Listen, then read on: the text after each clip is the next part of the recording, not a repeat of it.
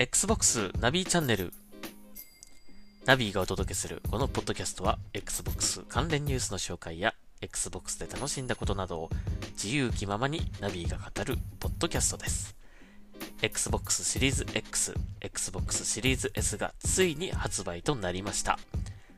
Xbox の新しい時代がスタートします。より多くの人に Xbox に興味を持ってもらえるような配信を毎日お届けしていきたいと思います。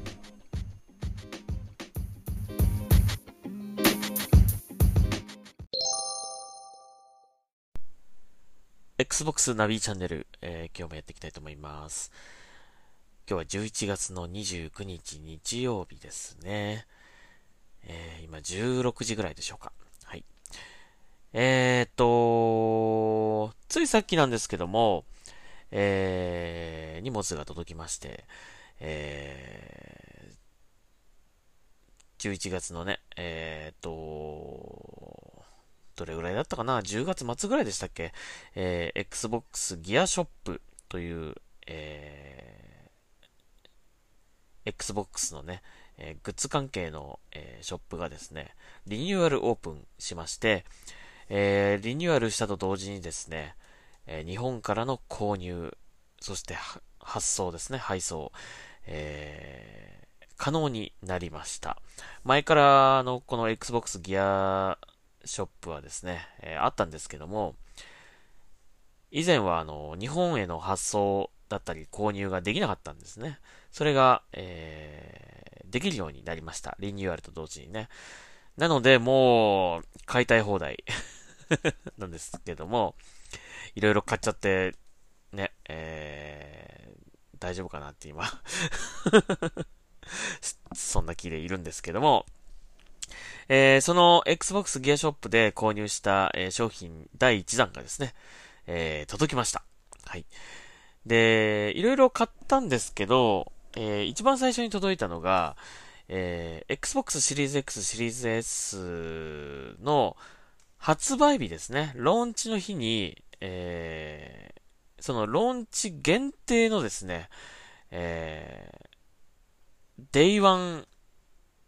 アイテムというものがございまして、えー、その、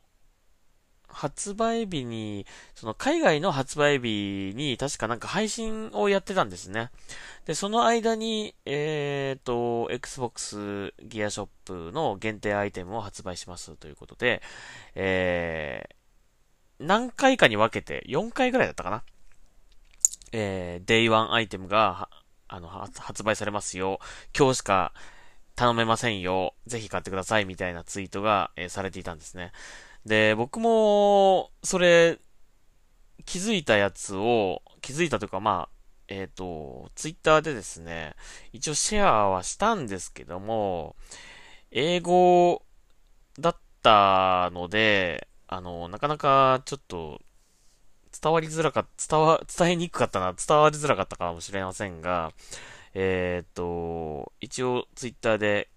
こういうのが出ますよっていうのはね、ツイートはしたんですけども、で、その中で、えっと、タンブラーのセットと、あと、Xbox シリーズ X の、えー、ジップパーカーですね。えーこれを買いました、僕。で、それ以外に、Xbox シリーズ S の、えーパーカー。それは被るタイプのパーカーですね。チャックがついてないやつ。えー白いパーカーと、あと、このタンブラーと同じように Xbox シリーズ X とシリーズ S の、えーショットグラスのセット、えーが発売され、発売というか、その、その日限定で発売されていました。で、今、Xbox ギアショップを見てもですね、これはもう扱ってないので、えー今から買おうっていうのはちょっともうできないんですけども、もしかしたらね、なんか復活で、なんか、在庫復活とかしてくれたら嬉しいなとは思うんだけど、えー本当にその日、 Day One アイテムということで、その日だけの、えー限定販売ということでございました。で、その中で、えーさっき言った、えパーカーとタンブラーのセットを買ったんですが、そのタンブラーがですね、ようやく届きました。えっ、と、まあ、Xbox Gear ショップリニューアル後、初めての届いた商品ということで、あのー、その購入するときに住所の登録とか、あのー、日本語で書いちゃったので大丈夫かな？まあ、日本語で、あの、住所書いてくださいとかね、えー、電話番号書いてくださいって出るんで、えー、日本語でそのまま書いちゃったんですけど、大丈夫かな？なんて思ってたんですが、ちゃんと届きましたね。はい。なので、これや、今後はもう、えー、ガンガン頼むことができますね。はい。えー、まあ、11月の11日ですかね。えー、確か Xbox シリーズ X、シリーズ S。まあ、日本時間ではと、日本時間っていうか、日本では10日なんですけど、えー、海外の海外も一応11月10日なんだけど、まあ、日本の時間的には11月11日ぐらいですかね。で、そこでオーダーして、ようやく届いたという感じで、16日？ん？えー、まあ、2週間ぐらいやっぱかかりますかね。うん。という感じでございました。で、えっ、ー、と、届いたんですけどもね、すごいかっこいいかわいい、えー、ツイッターの方に写真あげましたけど、えっ、ー、と、タンブラーとなってます。で、Xbox シリーズ X の方はね、結構大きいんですよね。あの、海外の方って、こんなに飲むんですかねコーヒーとか。まあ、1リットルまではいかないですけど、500ミリリットル以上は絶対入りそうな感じですけどね。はい。えー、で、Xbox シリーズ S の白いタンブラーの方は割とまあ、日本人の方がよく使ってるぐらいのタンブラーのサイズという感じですね。うん。ちょっと大きいですね、このシリーズ X の方はね。うん。でも、なんか、そのサイズ感とか、その本、実際の本体のね、えっ、ー、と、商品とこう、色と大きさとこうリンクしてて、なかなかおしゃれだなと思いましたが、はい、えー、届きまして、今、飾っております いや、使おうかなとは思いますけどね。今一応こう、大事に飾ってあります。はい。えー、ということで届きましたので、まあ、頼んで大丈夫だと思います。まあ、頼んで大丈夫って当たり前なんだけど、はい。えー、頼ん、あ、あの、その辺不安に感じてる方は、まあ大丈夫です。あの、僕が、あの、この、試しに買ってみて、日本語で入力して、ちゃんと届きましたので、えー、安心して、安心してくださいですね、これね。はい。えー、でございました。まあ、あと、いろいろとね、その、まあ、 Day One のそのパーカーもそうだし、それ以外にもちょっといくつか頼んでるものがあるので、えー、まあ、届き次第ね、どんどん紹介していきたいなと思いますし、また今後いろいろアイテムが追加されると思いますので、えー、欲しいと思ったものはもうどんどん買っていきたいなというふうに思います。はい。皆さんもぜひあの、せっかく日本発送ね、可能になりましたので、えー、ぜひ覗いてほしいなと思いますね。定期的にあの、アイテムも追加されてるようなので、あと人気のあるやつとかは本当にすぐなくなっちゃったりとかする可能性あるので、えー、ぜひ、チェックしてください。あのー一番最初に頼んだ、Xbox のライト、ね、えー、Xbox のロゴがあって、で、Xbox って横に入ってる、まあ、照明ですね、ライト。えー、これがね、えっと、在庫が復活したようなので、あのー、もし欲しいなと思ってる人はですね、頼んでみてはいかがでしょうか。はい。えー、ちょっとお部屋にこれあるとね、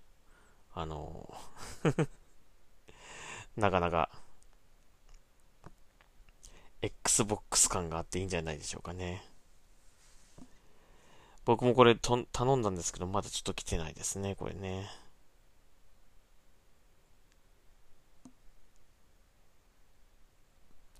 で、今、あの、ブラックフライデーセールで15%オフになってますから、あの、えー、Xbox ホリデー15と、えー、コードをですね、その購入時に入力すると15%オフが適用されます。まあ、海外からの発想なんで、あのー、15%ぐらいではそんなにあのー、値引き率というものがね、もしかしたら感じないかもしれませんが、えー、まあ15%オフもこのブラックフライデー期間中だけなので、はい、えー、ぜひ活用してほしいなと思います。で、タンブラーね、今見たみたんですけど、あの、この Day1 のタンブラーは、もう、あの、今、売ってないんですけども、えー、通常の Xbox スフィアのね、えー、マークがドーンと入ったタンブラー、えー、これ黒と白、えー、2種類あるので、まあ、こここれでいいこれでいいから欲しいという方は、はい、えー、その辺もチェックしてみてはいかがでしょうか。はい。白は最近追加されたっぽいやつですね。これ限定です。限定と書いてあります。ホリデーエディションと書いてあるので、もしかしたらこの時期逃すともうないのかもしれない。はいあ、これはあれですね。サイズが30オンスと20オンスで選べる。オンスでいいんだっけ？えっと、単位が向こうの単位だからね。えー、そうですかね。オンスですね。はい。オンスっていうことなんで、オンスが、1オンスがどれぐらいか知りませんが、はい。まあ、大きいサイズと、えー、小さいサイズという感じで、あの、選べるそうなんで、まあ、大きい、小さい、両方、ね、2種類買うもよし、えー、まあ、Xbox シリーズ X、シリーズ S に合わせて、黒は大きい方、白は小さい方って買うのもいいですし、まあ、両方ともドーンとでかい方を買うっていうのもいいと思いますので、はい。その辺もよく見て、えー、買ってみてはいかがでしょうか、という感じですね。はい。えー、またなんか届いたらですね、あのー、その都度紹介したいなというふうに思います。えー、そして、えっ、と、この土日というか、先週の土日からもずっとですね、もうアサシンクリードバルハラずっとやってましたが、ようやく今日クリアしました。うん。多分クリア だと思う。あの、エンドロールとかが流れないので、これクリアなんかなって最初思ったんですが、えっ、と、ネットで調べた感じ、えー、これを達成すると一応クリアという、えー、風に書いてあったので、えー、多分クリアだと思います。まあ一応あの、えー、やることはまだまだありますみたいなのは出たんで、まあクリアなのかなという感じはしたんですが、はい。えー、一応終わりました。はい。えー、っと、昨日というか前回お話ししたね、出血表現の、その、あ、流血表現のね、えー、規制ですよね。まあ、そこちょっと残念だったけども、あのー、まあ、修正パッチがね、えー、12月中旬ぐらいに来るということですし、まあ、そこから始める方に関しては全然何も気にすることはないと思いますけどね。あのー、もうやっちゃってる、ゲーム始めちゃってる方はね、なんか、今、プレイ続けていいものか、それ来るの待った方がいいのかとかね、うん、なかなかちょっと迷うとこかもしれませんが、あの、僕はもう、サイバーパンクも控えてるし、もう、かなり終盤に来てたので、もう終わらせようと思って終わらせましたが、まあ、まだまだやれることはいっぱいあります。うん。収集物集めたりとかね。はい。えー、まあ、なかなかね、あの、この収集物集めも、単にそこに行って、あの、拾うっていう、その、簡単なものではなくて、割とその、どうやったらあれ取れるのかなみたいな感じで、えー、ちょっと謎解きというかね、えー、そういう感じなんですよね。少しひねってある感じになってて、あのー、最初、朝栗バル、朝栗のバルハラを始めた時は、なんか不親切だなこれって、なんかよくわかんねえみたいな話をね、したと思うんですけども、あの何ができるかとか、どう、こう、どうすれば、その反対側のドアが開けられるかとか、なんかその辺が分かってくると、だんだんだんだんその、あそこに行き、行くためのその方法っていうものが、あの、いろいろこう見えてくるので、最初は不親切だなと思ったけど、今は割と、考える、考えるのが楽しくなってきました。うん。だから、まあ、本当に無数にあるので 大変なんですけど、全部やるのは。うん。ただまあ、例えば装備からやってみるとか、えー、アビリティからやってみるとかね。えー、なんかそういう感じで、少ないところから攻めていくのがいいいいのかななんて思ってるんだけども、えー、まあそれを今、ちょっとずつやってますが、まあ、あのー、ボリューム的にはね、かなり多い、多かった、あのー、長時間遊んだって感じがしたので、えー、ボリュームはかなり満足できるほどちゃんとあると思うし、あと、まあ、やり込み要素もちゃんとありますしね。うん。で、ゲームシステムも良かったと思うし、ストーリーも、まあ、楽しめたと思います。うん。もしかしたら、こう、選択肢によって展開が変わってたりとかするのかもしれないんだけどもね。えー、はい。面白かったと思います。うん、ぜひやってみてほしいなと思います。まあその流血表現に関してはね、まあ思うことはありますけども、えー、ゲームとしてはとても素晴らしく、えー、よくできていて、いたんじゃないかなと思います。えー、朝栗シリーズの中でも、は割と面白かったと言えるタイトル、えー、ナンバリングでは、ナンバリングというかね、シリーズなんじゃないかなと、えー、思うので、僕的には割と良かった、楽しめたと思ってます。まあ、楽しめたけども、その流血表現のね、あの、不満とか、ちょっと、ありましたが、えー、ゲーム本来のその楽しさだったり、その次世代を感じさせる、えー、グラフィック、映像体験、えー、音、音の体験は、えー、十分あったと、え満足できるものだったなというふうに思うので、はい、えまあ、これからやるという方は、や、やろうかなと思ってる方は絶対やってほしいなと思いますし、まあ、もうすでに始めてる方でね、まあ、ちょっと、流血表現に関してはいろいろとありましたが、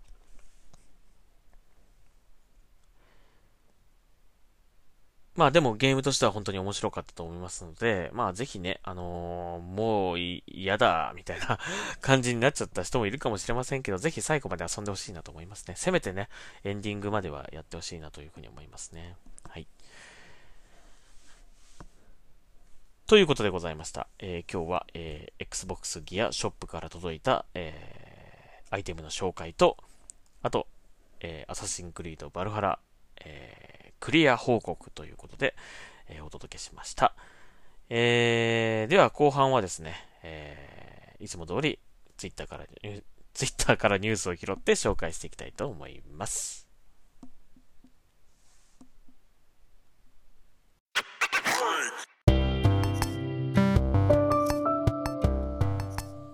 はい、えー、それではですね、後半は Twitter から、えー、またニュースを拾って、いつものように紹介していきたいと思います。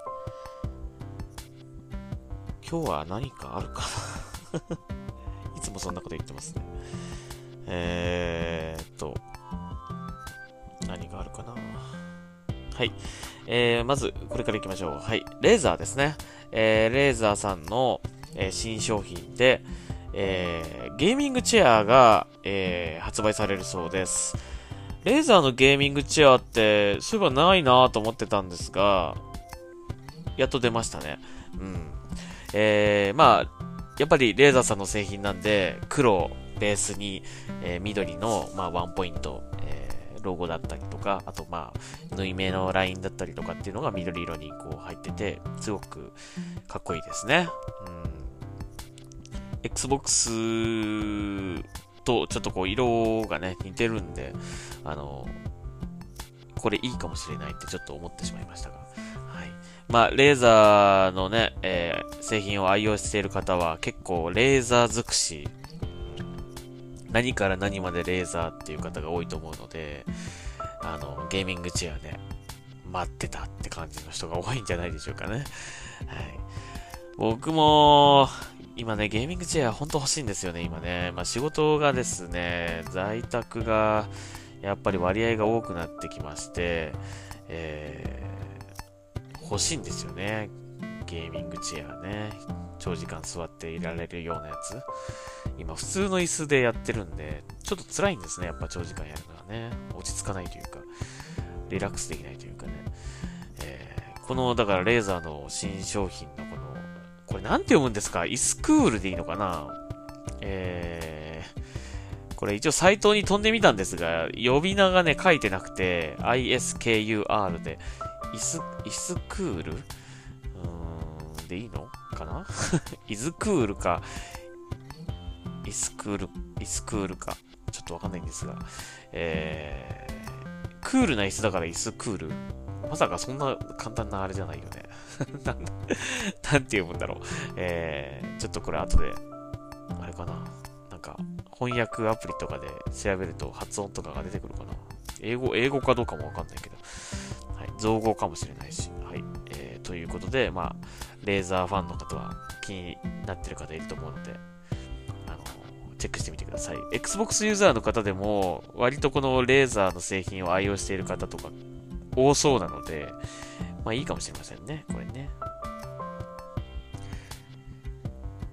えー、次、えー、ザ・ディビジョン2ですね。えー、ディビジョン2、えー、最適化ステーションの導入やザ・サミットの改善、えー、新装備を含むタイトルアップデート12の、えー、概要が公開。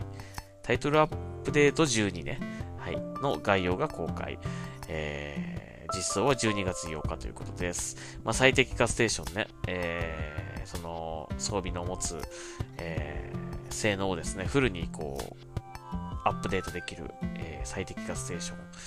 えー、だったりとか、あと僕的にはあんまりハマらなかったザ・サミットですね。え、それの、まあ、ゲームの改善、え、あと、セット装備ですかね。新セット装備も入るそうです。これはあれかな次のマンハントとかが来ますかねこのタイミングでね。今終わったんでね、全部がね。まあ一応ディビジョン2を楽しみにしておりますので、はい。こちらは、また12月から やることになるでしょう。はい。次。えー、Xbox シリーズ X 対応のサバイバルホラーゲーム。えー、これは、U 鬼でいいのかな ?U 鬼が2021年春に発売されます。ということですね。これトレーラー見たんですが、なんか学校が舞台、えー、って感じでしたね。で、教室とか廊下とか走ってる、こう、走ってたりとかトイレとかね、えー、なんかそういうシーンが出てきて、で、暗いんだけど、もう本当にその夕焼け、夕日がこう沈む前ぐらいの感じのこう明るさ、明るさっていうか暗さで、あのー、窓とかからオレンジ色のこう夕日の光がね、こう差し込んできているという感じで、まあその中でこう何かに追われていてそれに逃げるみたいな感じのゲームっぽかったですね。結構、その、このね、次世代のこのこういうゲーム、その光と闇のその表現っていうのがね、すごくこう、あの、HDR 効果もあって、すごいんですよね。その、本当にリアルに感じる、温度を感じる明るさというかね、なんで、その辺がこう、活かされていたら、すごくこれ、いいゲームなんじゃないかなっていう感じがしますね。まあ、HDR 対応かどうかちょっとこれには書いてないんだけども、あの、であってほしいなと思えるタイトルですね、これね。えー、2021年春に、えー、Xbox シリーズ X、Xbox シリーズ S、Xbox One、えー、あと PC をはじめとする他のプラットフォームでも、えー、対応あ、発売予定ということですね。えーと、で、これあの、なんか、今日やっている、秋葉原でやってる、今日やっているイベント、えー、デジゲー博、秋葉原ゲームショーというね、イベントでプレイアブル出展されてるそうです。PC 版が 4K 環境でプレイできるということです。えー、4K 環境ってこれ言ってるから、やっぱり HDR 絶対対応してますよね、多分ね。だとしたらすごく、その、暗、暗さとその明るさの演出っていうものがすごく、本当にこう、さっきも言ったけど、温度、温度感っていうものを感じる、えー、温かみだったりとか、えー、感じられるような、そういう表現ができると思うので、その中でね、こう、何かから逃げるみたいな感じ。かなり怖そうですね、これね はい。えー、ぜひ。まあ、あの、トレーラーがね、もうすでに公開されてますので、まあ、興味ある方はぜひ、あの、見てみてください。まあ、Xbox Series X 対応のゲームということなんでね、ちょっとこう、楽しみですね。はい。えー、次。えー、これ、コルセアでいいのかな？えー、コルセア社製 Xbox ライセンス取得のヘッドセット。HS75XB ワイヤレス、えー、それと、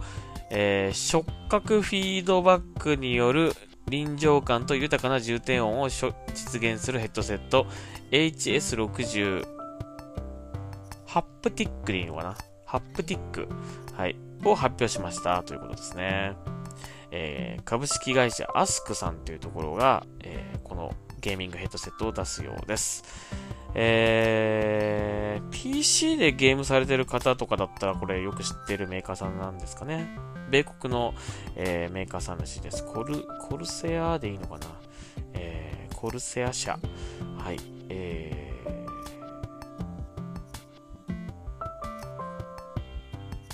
ー、お値段的にはですね、えー、ワイヤレスの方が2460円税込み、えー、約ですね、前後になるそうです。えー、有線の方は、えー、16,390円前後、括弧税別ということですね。で、12月5日発売。えー、ワイヤレスの方は割とシンプルな黒とシルバーのベースのこう、ヘッドセット、ヘッドセットって感じですね。で、有線の方は、耳のあたりが、えー、グレーの迷彩っぽい、えー、デザイン、柄が入ってるという感じですね。はい。えー、まあ、本当にヘッドセットはね、使ってみないと何とも言えないので、ね。ただまあ、これはあの、Xbox の、その、公式ライセンス商品ということなんで、えっ、ー、と、まあ、Xbox に適した、えー、仕様にはなってると思うので、まあ、もし、あの、ヘッドセット新調しようかなとかね、えっ、ー、と、Xbox のヘッドセット欲しいなと思ってる方は、ちょっとこれ、見てみたらどうでしょうかという感じですね。はい、次。えー、久々に噂ですね。あのー、なんかね、もうこの年末ぐらいに入ってくると、あんまりゲームの新情報ってそんなに出てこなくなるんですが、あのー、まあ、海外は特にね、あの、もうお休みモードに入っちゃってるっていうかね、えー、感じになんかな、なるので、毎年ね。だから、かなり落ち着くんですよね。結構ね、こう、新情報っていうのがね。の、その中で、ちょっとこう、噂、大きな噂が出てきましたね、これね。えー、噂ですよ。はい。えー、フォルツァモータースポーツ最新作よりも前に、フォルツァホライゾン5が登場か。えー、という、噂が出ているそうです。かつ、えー、舞台は日本になるんじゃないか、ついにということです。もう何作前からこれ言ってんだって話ですけどね。えー、舞台が日本になる、日本になる、今度は日本じゃねえか、とね、えー、言われ続け、えー、フォルツァ、ホライゾン4までね、えー、日本は来ておりません。えー、あと、アサシンクリードもね、あの、これ言わ言われますね。未だにね。次は日本が舞台じゃねえか、忍者とか侍なんじゃないか、みたいなね。え全然来ませんね。うん。フォルツァホライゾン5、先に来ますかね。ただ、あのー、フォルツァホライゾンのゲーム性って、他のプラットフォームにはあんまりない感じはするんですよね。だから、あのー普通にレースゲームとはちょっと違っていて、フォルツァホライゾンはレースゲームというよりは、レーシングアクションゲームなんですよね。うん。まあ、普通にこう、その時間を競い合ったり、順位を競い合ったりっていうのは、もちろんそういうね、レースゲームも入って、もあるんだけども、えー、割とその、もっと、その、1分1秒競うとかっていうことではなく、もっとこう、自由に走れる、自由に、えー、あちこち行ったりできる、えー、ぶつけても別にみたいな感じの、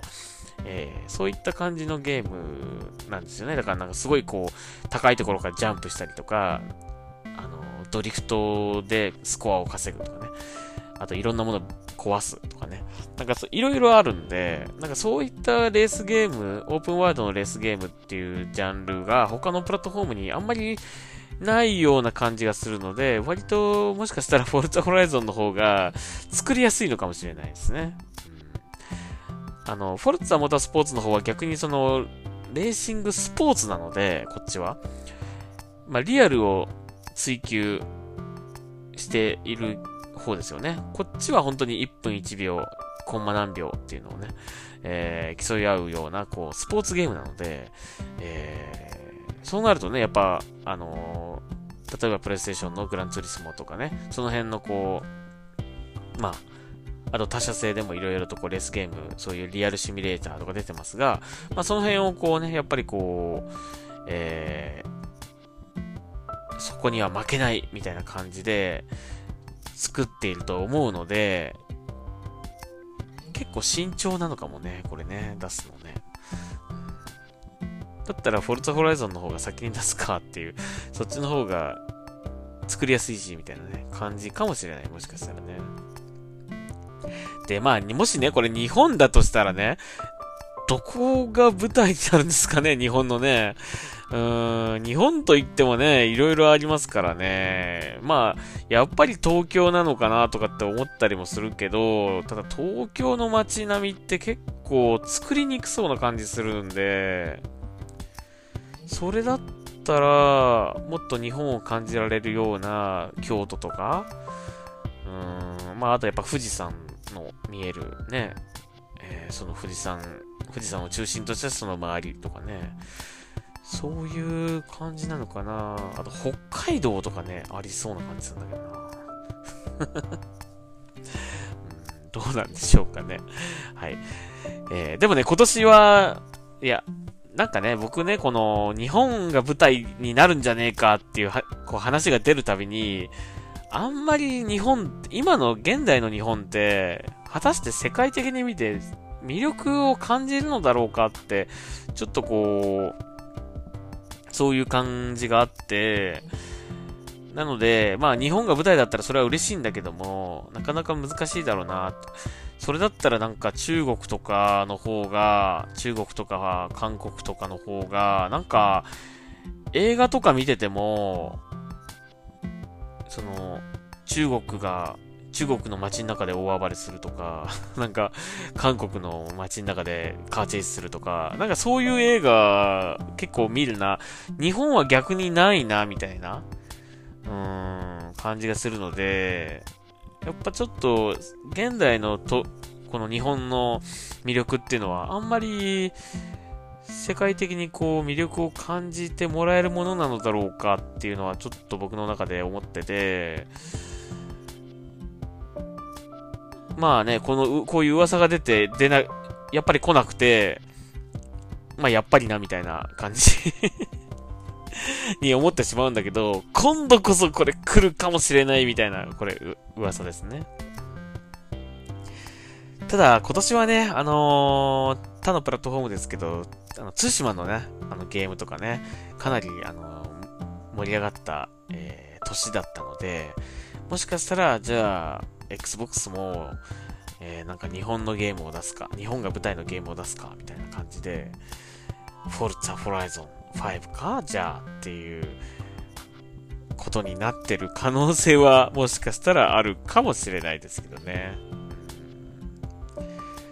まあ、なんとか日本で Xbox を成功させたいっていうもし気持ちがあるんだったら、この日本を舞台の、日本が舞台のフォルツァホライゾンって結構いいかもって僕はあの、ちょっと思いますね、これね。まあ、実現したら嬉しいなと思うんだけども、まあ、どうかなでもこれな毎回言われてますからね。まあ、これは噂ということなので、はい。期待しましょうか。次。はい、えー、Xbox プレミアムネックレスが発表。お値段、約100万円ということでございます えー、マイクロソフトはデザイナーのキングアイスと協力して Xbox ブランドマークをモチーフにしたプレミアムネックレスを作成しました。えー、14K ソリッドゴールドで作られた目を引く印象的なネックレスは Xbox を象徴するシンボルを備えています。ネックレスのグリーンの部分は本物のエメラルド、白い部分は、えー、S1 でいいのかな ?S1 ダイヤモンドを使っており、一重百千万、1万ドル、約100万円で入手できます。だから100万円あれば、誰でも買えるということですね、これね。すごいな。まあでもそんなの買えっこねえよっていうね、えー、当然皆さん思うと思うので、えっ、ー、と、実はあの、Xbox ギアショップ、えー、この間ね、あのー、日本への発送も可能になりました Xbox のグッズの、えー、ショップですね、オンラインショップなんですが、こちらで、この、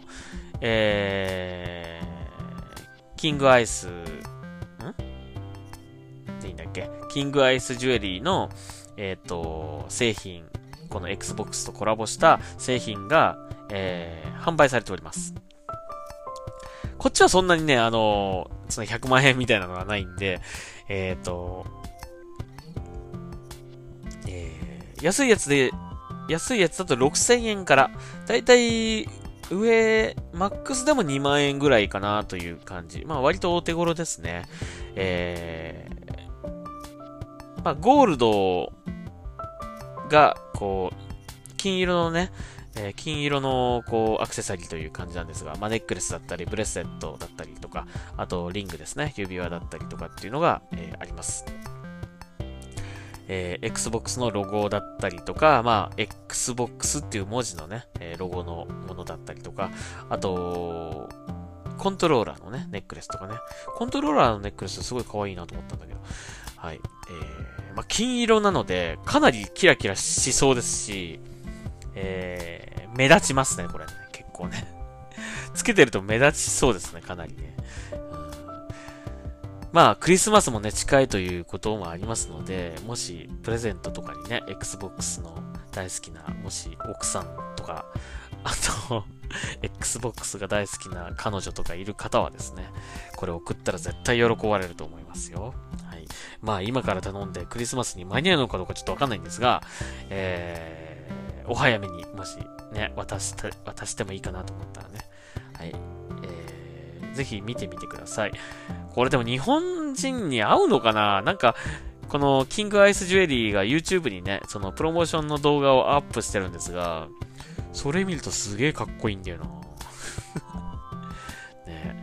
黒い、こう、ニットだったりとか、T シャツとかにすごく合いそうですね。このゴールドのネックレスとかがね。はい。まあ僕も、欲しいけど、欲しいなとは思うんだけども、ちょっとね、これでもいつつけるんだって感じだけどね うん。でもすごくね、欲しいなとは思えるデザインでかっこいいですね。はい。まあ、ちょっと、様子見て、検討しますね。これはね。まあ、皆さんもよかったら見てみてください。はい、えー、最後にしましょう。はい、マインクラフトですね。えー、この時期にぴったりのスキンパックがマーケットプレイスにて無料ゲットできちゃいますということで、えー、クリスマス仕様の、まあ、キャラクタースキンですね。これが、えー、12月1日まで、え、無料でダウンロードできるそうです。まあ、えー、いわゆるクリスマスの、こう、クリスマスっぽい、こう、ダサティダサセーターと呼ばれるね、え 感じの分かりやすい、こう、赤と白の、こう、柄の T シャツ、あ、T シャツじゃない、セーターだったりとか、あと、なんか、これは七面鳥かな？七面鳥の、えー、スキンだったりとか、はい。えー、それが無料で手に入るそうです。12月1日までだっということなので、えー、お早めにということですね。はい。無料で欲しかったらお早めにということです。という感じの、えー、今日のニュースでございました。えー、まあ、アサシンクリードね、あのー、たっぷり遊んだという感じですね。えー、まあ、また気が向いたらちょこちょこやろうかなと思うし、ダウンロードコンテンツも来たらね、えー、まあ、やってみたいなっていう気持ちはありますが、まずはね、そのね、流血表現の修正パッチが来たらね、あの、どんなもんかっていうのは見てみたいですね。うん。まあ、最初からそれでやりたかったなっていう気持ちはあるけどもね。うん。まあ、でももう、あの、十分楽しんだし、楽しかったと、楽しかったので、あの、良かったと思います。まあ、もしプレイされてないという方は、まあ、その流血表現の修正パッチ来たらね、ぜひやってほしいなというふうに思いますね。ゲームとしてはすごく良かったと思います。面白かったと思います。はい。えー、ボリュームもかなりあると思うし、えー、やり込み要素も、えー、いろいろあります。はい。ぜひやってみてください。はい。というわけで、えー、Xbox ナビチャンネル今日はここまでにしたいと思います。あ、あとですね、ちょっと最後、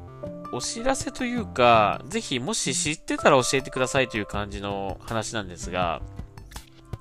今このアンカーというポッドキャストアプリ、えー、スマホアプリを使ってですね、これ毎日、まあ、録音して、えー、お届けはしてるんですけども、えー、もしね、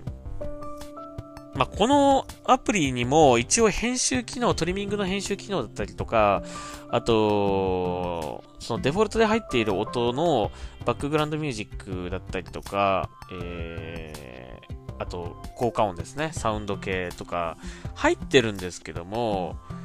あのー、もっとなんかこう、ポッドキャストを本格的にやるんだったら、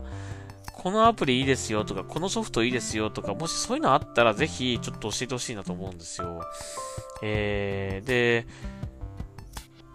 それがもしできるようになったら、今度は、YouTube の方でこのポッドキャストをやろうかなってちょっと今考えがあって、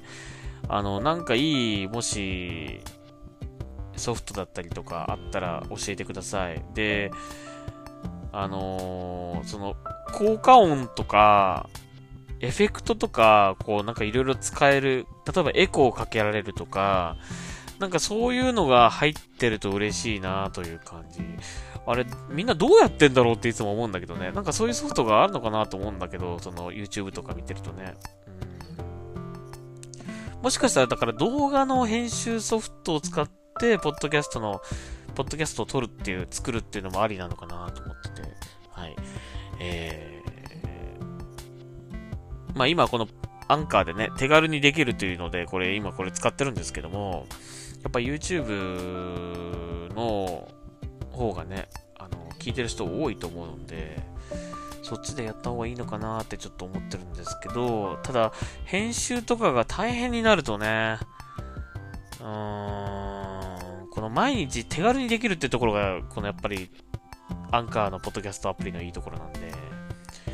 まあどうしようかなと今思ってます。はい。まあもしなんかいいのあったら、ぜひ教えてください。はい。というわけで、えー、Xbox ナビチャンネル今日ここまでにしたいと思います。ありがとうございました。また次回聞いてください。えー、ナビでした。